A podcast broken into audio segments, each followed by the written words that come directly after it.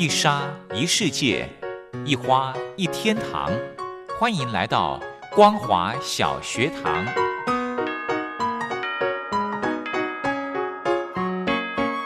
让我们一起学习，一起分享。光华小学堂。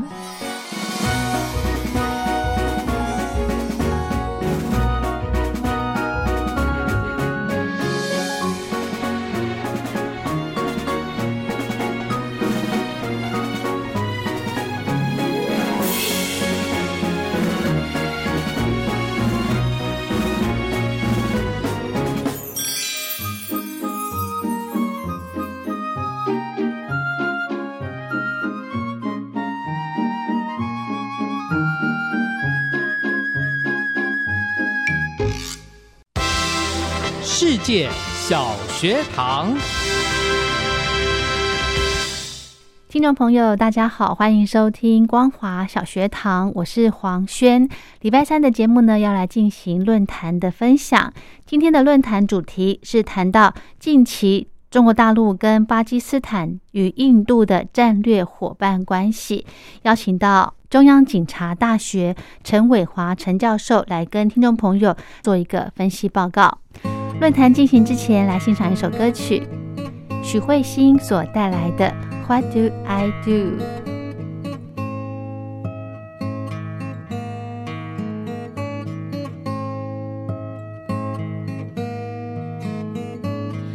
清晨醒来，你已走远，我的时钟停在你的世界。从头想了一遍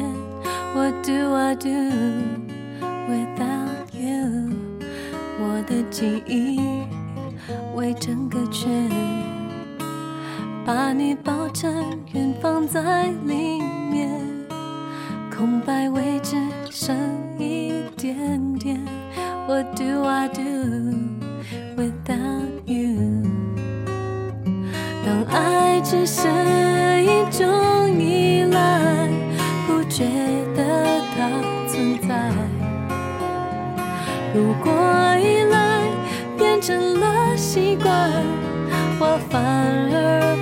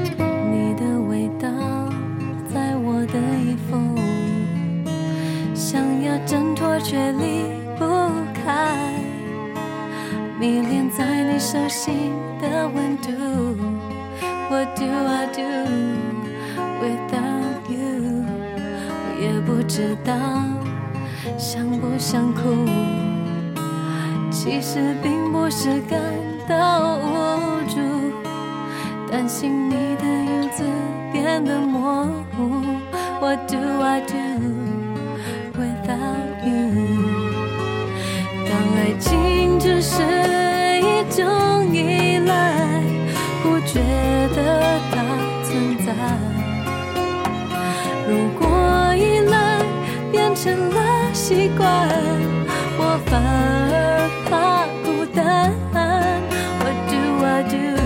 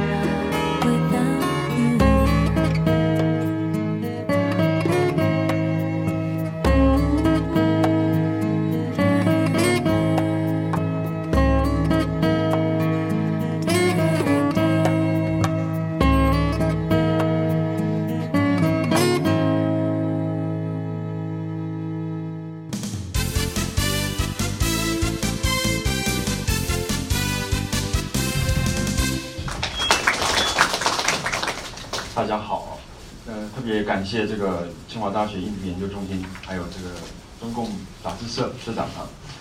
支持我们这个活动。这让我想起，就是我们实际上在这几年呢，我们学界一直，呃，有一些这个新一代的研究，呃，印度的学者，那包含跟着这个，呃，方老师、沈老师的这个，那我们，呃。已经有有一些这个初步的研究成果，那也落实到政策上面了，非常，我觉得真的是对我们来讲是非常收获非常多哦，啊，也对我们国家有贡献。那我今天这个题目啊，就是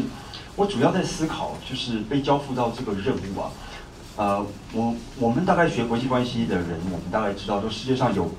有两个难题啊，啊，是永远很难很难化解的。第一个难题是以巴的这个冲突问题，以色列跟巴勒斯坦。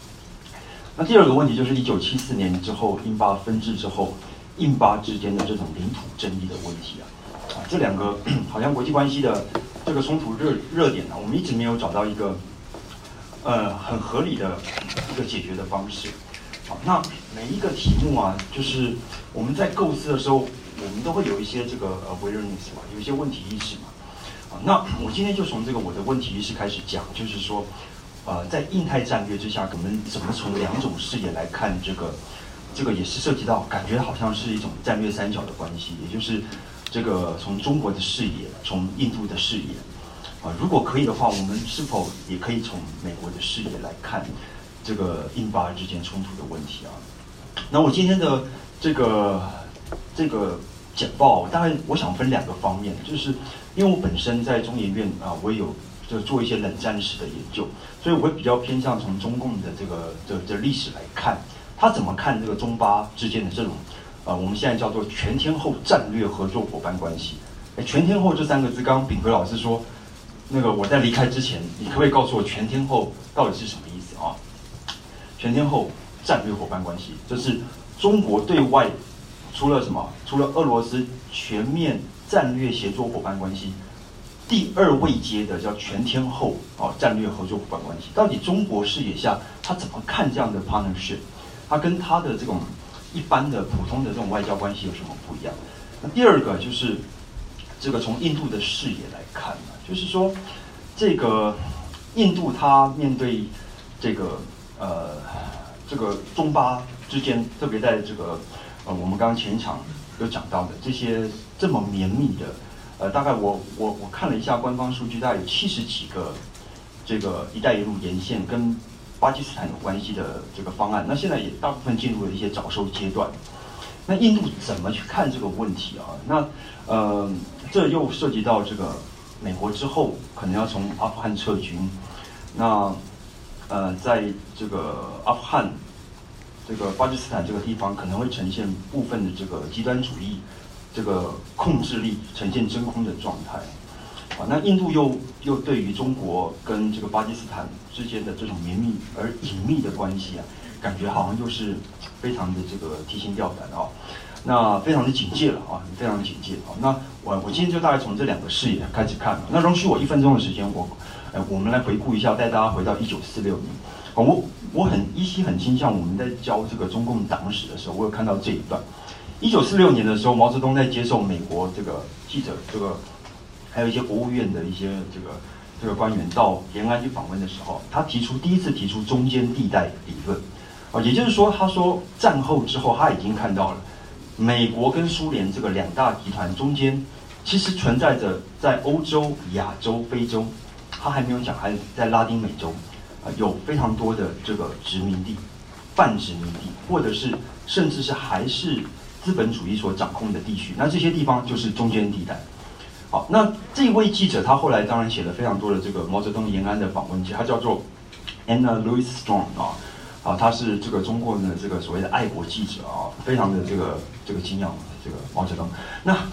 中间地带理论为什么我我我来讨论这个中巴关系，必须要提出这个理论？因为在五零年代六零年代，在面临中苏同盟关系的分裂的时候。其实我们现在回想毛泽东，现在呃这个包含习近平他现在引述的这个所谓东升西降，中间地带理论到底谁是中间地带理论的代表国家？那我认为就是说像巴基斯坦就是一个非常重要的啊，所以在中国境内，你可能问一个小学生，大家都知道谁是巴铁嘛，啊，就铁杆兄弟。那呃，在四九年这个中共建政之后，印度这个尼赫鲁承认之后，这个巴基斯坦是应该是第二个亚洲这个率先承认，或者是呃比较这个优先承认的一个国家之一了哦。那所以呃，我这个第一第一个部分，我想看一下，就是说中国它到底怎么去布局它周边的这个这个啊安全战略的这种伙伴关系啊。好，那这种伙伴关系啊，这个跟 alliance 不一样，它是没有条约去捆绑的。那这种伙伴关系，这个杨洁篪二零一六年，他其实他在出访法国的时候，他有在这个国际关系学院，他讲过，他讲两件事情。他说，第一个，你们不用去猜测揣测中国的战略意图是什么，我们的战略意图只有一个，就是实现两个百年。啊，那今年的七月一号就是一个第一个一百年，啊，就是中共的党庆。啊，那第二个就是说。你们也不要去这个揣测什么叫伙伴关系，伙伴关系在我们看来就是和平、平等性、包容性，啊，也就是不针对这个第三方，然后我们之间不分主次，啊，那当时杨洁篪当然有做一个这个阐述，啊，那我们现在如果从这个社会科学的这个观点来看，啊，大部分它的伙伴关系都是这个在双方。元首的联合声明，特别是互访的时候，联合声明所颁布的啊，啊，那中共外交部当然他没有做一个很很系统性的是说，他哪些国家他会给予伙伴关系，哪些国家他不给予伙伴关系，那我现在大概看到中共大概呃从一百啊一百八十几个国家啊，对不起，我刚刚好像没有连线啊，对不起，八十几个国家里面，他。他给予了在呃，现在中共建交是一百八十个国家，啊，大概有五十三个国家，他呃给予了正式的这种伙伴关系，那伙伴关系在在这个外交部来看呢，中共外交部来看，就是说，呃，他彼此之间对国际上的重大问题，啊，必然不能有分歧，啊，没有重大的分歧。再来，他的领土争端呢？啊，双方面没有这个各自的领土争端，而且承认彼此的领土主权的完整性。啊，那中国啊，我们知道它大概跟二十二个国家，啊，如果说这个大概二十到二十二个国家有这个领土的这个重叠嘛，哈。好，那呃，以这个中国跟这个塔吉克、吉尔吉斯来讲，他们当初是给这个睦邻友好合作关系，那日本是比较低层次的这个战略互惠关系。啊，可是二零一一年，像这个中亚的塔吉克，他这个把一千多平方公里的土地归还给中国，那隔在隔两年，中国就给予他这个战略合作伙伴关系。哦，所以这个伙伴外交事实上是呃，我们注意到实际上是是习近平上任之后，他在二零零三年他开始透过他的这个元首外交啊，开始去推动这个所谓的伙伴外交。好，那我们现在来看，大概有分四个主要的层次。那我这个文章里面大概有九个层次。好，那啊，很抱歉，我这个文章里面说这个习近平访问最近访问巴基斯坦，其实他是用视频的方式，因为疫情的关系哦。好，那我们来看一下这个，这基本上啊，就是在这个呃第一顺位的这个全面战略协作伙伴关系之外，巴基斯坦是属于第二顺位，在位阶上面是呃算是。仅次于这个呃俄罗斯的叫全天候战略合作伙伴关系啊，那哎我们怎么解读全天候？我大概是整理一些官方的这个文献啊，大概就是说，呃我们彼此在全球的重大问题上，我们彼此利益攸关忧期呃休戚与共，那我们彼此的官民之间啊官。这个 private 的这个 sector，这个私部私部门跟公部门，我们的合作是不分昼夜、风雨无阻啊，就如同这个生命共同体一样。好，那呃，我们可以看到中巴之间的这种战略合作伙伴关系，它是一个专利的、专有的名词，它不会去，至少到现在我们没有看，它没有给其他国家所谓的全天候的战略合作伙伴关系啊。那呃，接下来就是全面战略合作伙伴关系。包含中南半岛这些国家，啊，好，那啊，我现在第二个部分就是说，那如果我们呃大致上理解说伙伴关系跟这个这个西方所呃所谓的这种 alliance 两个阵营之间啊，可能有一些这个差异性，那我们来看一下为什么这个巴基斯坦是这个对中共来讲啊，是一个这个铁杆兄弟啊。那我这里称它是说是一种隐秘而亲密的这种双边 bilateral 的 relation 啊。那我觉得研究巴基斯坦呢，就是不容易，因为特别是中巴之间他们的关系是非常敏感，甚至在官方文件上面，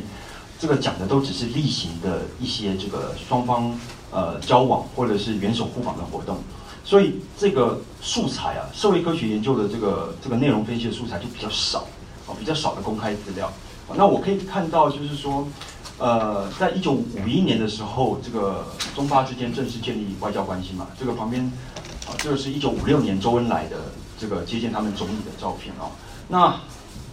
呃，大概都知道，就中美之间的这种所谓的 Harry Kissinger 他们开启的秘密外交管道，啊，大概一开始是从这个巴基斯坦，呃，当时的这个总理吧，对啊。啊，来呃开始这个，所以我呃我这里写说是巴基斯坦的这个呃 approaches 啊，那再来就是呃我们可以看到一九九八年之后，巴基斯坦拥有这个核武核武的这个一些一些技术。那事实上其实呃在我们这个情报研究呃里面呢，我们有看到美国其实在对巴基斯坦的这个军事贡献也是非常大。啊，所以呃，虽然没有直接的证据显示，但是巴基斯坦可能是这个中国解放军在军工业上面取得西方这个先进核心技术的一个一个来源，可能包含巴基斯坦现役的 F 十六的这个的一些军备啊。那呃，美国它实际上在二零零三年之后的反恐战争，它一直想把这个巴基斯坦这个打造成它在这个这个南亚的前进基地，啊，包含这个对俄罗斯、对中国，那所以，呃，它实际上这个美国着了非常多的力在在巴基斯坦的军备上面，但是最终呃看起来好像还是这个北京啊，这个对巴基斯坦影响力还是比较大的。那哎，我这里看就是说，呃，巴基斯坦境内啊，它大概现在有几个问题哦，可能是中，可能是会影响中巴之间的关系啊。啊，那这些问题又牵扯到印度跟美国之间的这个这个角力，啊，所以呃，我我们大概现在可以想象，你看呃，明年就是二十大嘛，那习近平他们现在整个领导团队，他们其实在做一件事情，就是如何维系这个中共崛起的动能，跟我审慎的应对西方这个对我进行的不不管是科技战或脱脱钩这个战略的这个围堵，我需要在这中间之之间找一个平衡。那这样的一个一个政策战略脉络之下，巴基斯坦到底扮演什么样的角色？啊，所以实际上我很我很想跟这个这个炳辉老师这个对话，因为他是从经济面来看这个“一带一路”这个中巴经济走廊的的的问题嘛。那我是从这个战略需求来看这个中国对巴基斯坦，他到底要什么，而可能会失去什么，或到底他在乎什么？那呃。我首先看到一个一个文献是在讲，就是说，事实上，中国现在最棘手的新疆政策，它很可能有部分的这个我们讲叫 driving factor，这个这个驱动因素的来源呢，可能是来自于巴基斯坦境内。那巴基斯坦境内它长期有这种所谓的伊斯兰的极端分子，包含塔利班，包含这些分离主义。那也包含了这个呃，这个他们称之为东突厥斯坦的这些这个所谓伊斯兰的运动，所以巴基斯坦这个政治这个政治制度啊，事实上它是它是 civilian 跟 military，它两个两个体系啊，彼此之间感觉起来军方的体系也是也是非常具有影响力的。那呃有很多的这个呃这个来自印度的这个怀疑，或者是美国的怀疑。包含中国也是一样，就是认为说这个极端，这个呃激进分子，他背后的主要支持的力量是来自于巴勒斯坦巴巴基斯坦的军方。那如果说呃以这样的这个驱动因素来看的话，那巴国境内的伊斯兰的这种极端的恐怖分子，包含二零一九年二月他们对于印度这个中央这个呃警官队司令部的这个攻击啊，死亡四十几个人这个事件。那可能呢，在美国撤出阿富汗之后啊，可能会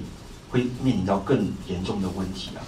好，那会不会这个在阿富汗境内的一些极端分子又流入到了这个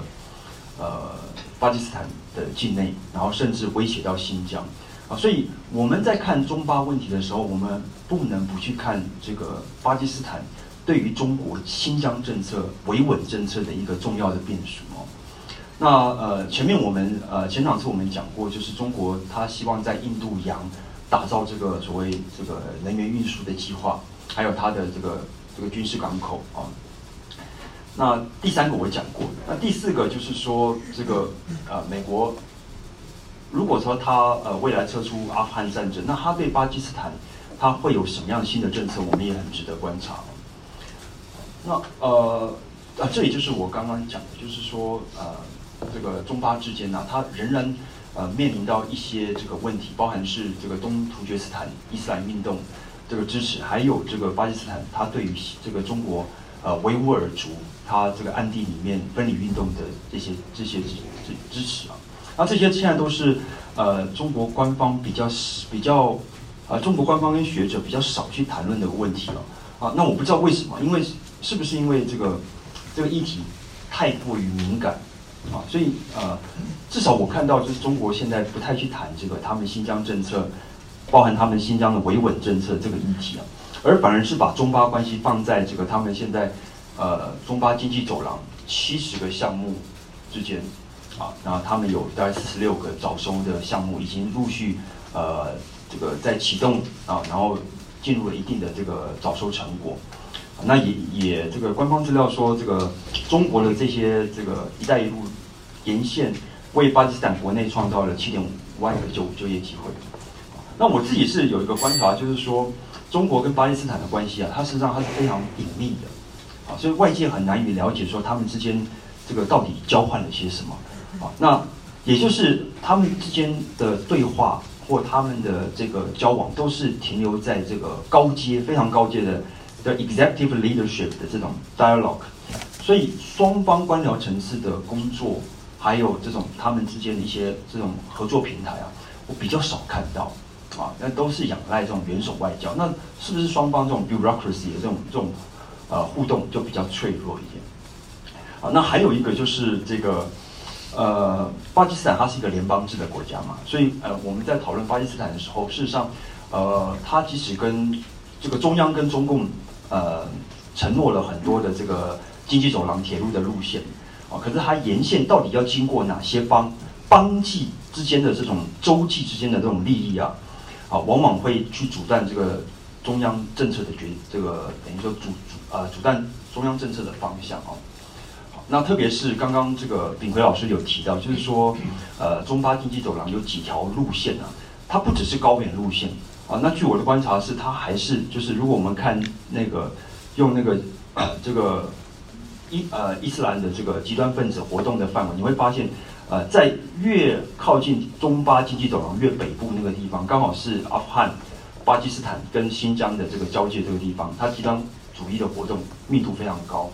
好，那这就是哎我们刚刚讲到的。好，那接下来就是在讲这个印度的回应啊。那印度的回应当然。呃，它呃有很多很多的这个这个面向，我们可以值得讨论啊。但是我这里只是提出一个一个想法，就是说，呃，三月三十号的时候，这个印度总统莫迪啊，他大概二十三号的时候，他有致信给这个巴基斯坦的总理啊，啊，就重申说，这个虽然我们过去这一两年有这个有迫切的危机啊，就是这个领土的纠纷啊，可是我。代表这个印度人民，我们不希望就是跟这个巴基斯坦的人民啊，在这种恐怖跟敌对的这种气氛之下，破坏我们彼此的信任。好，那三月二十九号，他他二十三号写的信嘛，二十九号巴基斯坦的总理就回信了。好，那也就是说，呃，我们大概可以观察到印巴之间这种领土的这种冲突啊，它已经形成一种一种 pattern，一种在 run 一个 pattern，就是说它是一个周期性的。从小规模到什么中度规模可控制的这个这个军事冲突，那彼此对于国内的这种 audience 都都有这种呃民族主义的听众，他必须要去去去宣泄嘛啊，所以我认为说是呃中印之呃印巴之间，事实上领土问题并不会是他们真正未来走向这个全面冲突。那呃另外一个思考就是说。在结束之前，我我我也抛出一个问题，就是说，如果说中巴关系越来越稳定，我们把它看作一个呃自变数的话，那它会不会去影响到印巴之间冲突的降温？好，那啊，我们常常在讲嘛，就是中美关系有所谓的压舱石嘛，现在压舱石不见了，那印巴印巴之间有没有可能这个有一些压舱石啊？好，或者等下可以请那个副代表再跟我们讲一下压舱石在哪边啊？好，我停在这里，谢谢。好的，非常感谢中央警察大学的陈伟华陈老师来针对中共跟巴基斯坦还有印度的战略伙伴关系的这个议题呢，来做非常深入的剖析。如果对节目的内容有任何建议想法，非常欢迎您写信到台北北门邮局一七零零号信箱，或者是用电子邮件寄到 lily 三二九小老鼠 ms 四五点 highnet 点 net 给黄轩收。祝福您平安快乐。我们光华小学堂明天同一时间空中再会。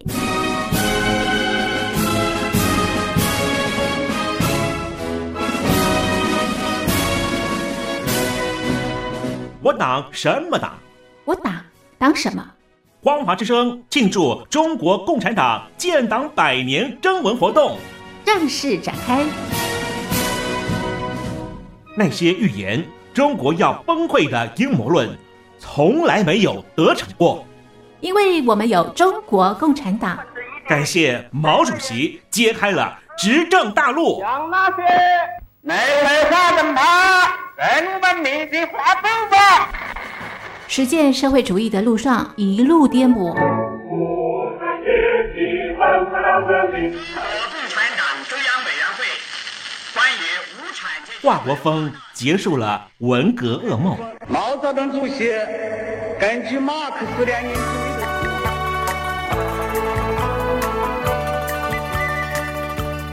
带我们摸着石头过河的邓小平承诺我们不会走资本主义的路。心碎不行止，那实现了真理。在梦里。有了前人的筚路蓝缕，小熊维尼带我们勇敢做梦。中国梦，归根到底是人民的梦，必须紧紧依靠人民来实现。我们要坚持人民当家作主，坚持人民主体地位，扩大人民民主。河蟹大帝胡锦涛，让我举头望明月。你们已经在太空度过了将近十天，你们辛苦了。谢谢胡主席。你们毕竟还不一样，我告诉你们，我是身经百战了，见得多了。蛤蟆总教练江泽民教我闷声才能发大财。中国有句话叫“闷声大发财”，这是最好的。学生靠山赵子阳带来经济改革。在经济技术合作方面存在着巨大的潜力，应愿意采取积极态度，进一步加强合作。Toi qui n'as peut-être pas compris. 我们不同任何大国和集团呢结盟，自由派总书记胡耀邦带我们走向国际。和平外交政策，我们认为这种政策对中国人民的根本利益有利，对维护世界和平呢也更有利。共和国四十年的五位总书记，到底打造什么样的中国？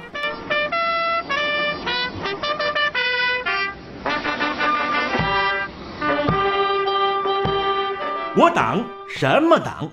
我党党什么？庆祝中国共产党建党百年征文活动，邀请您一起追忆共和国的风采。十一国庆前写信告诉我，大奖送给你。写信写到台北邮政一千七百号信箱，台北邮政一七零零号信箱。电子邮件 l i l i 三二九小老鼠 m s 四十五点 highnet 点 net l i l i 三二九 at m s 四十五点 highnet 点 net l i l i 三二九 lily 三二九小老鼠 m s 四十五点 highnet 点 net。十一国庆前写信告诉我，送你穿越共和国国境的自由大礼，九台高端短波收音机，送礼自用两相宜。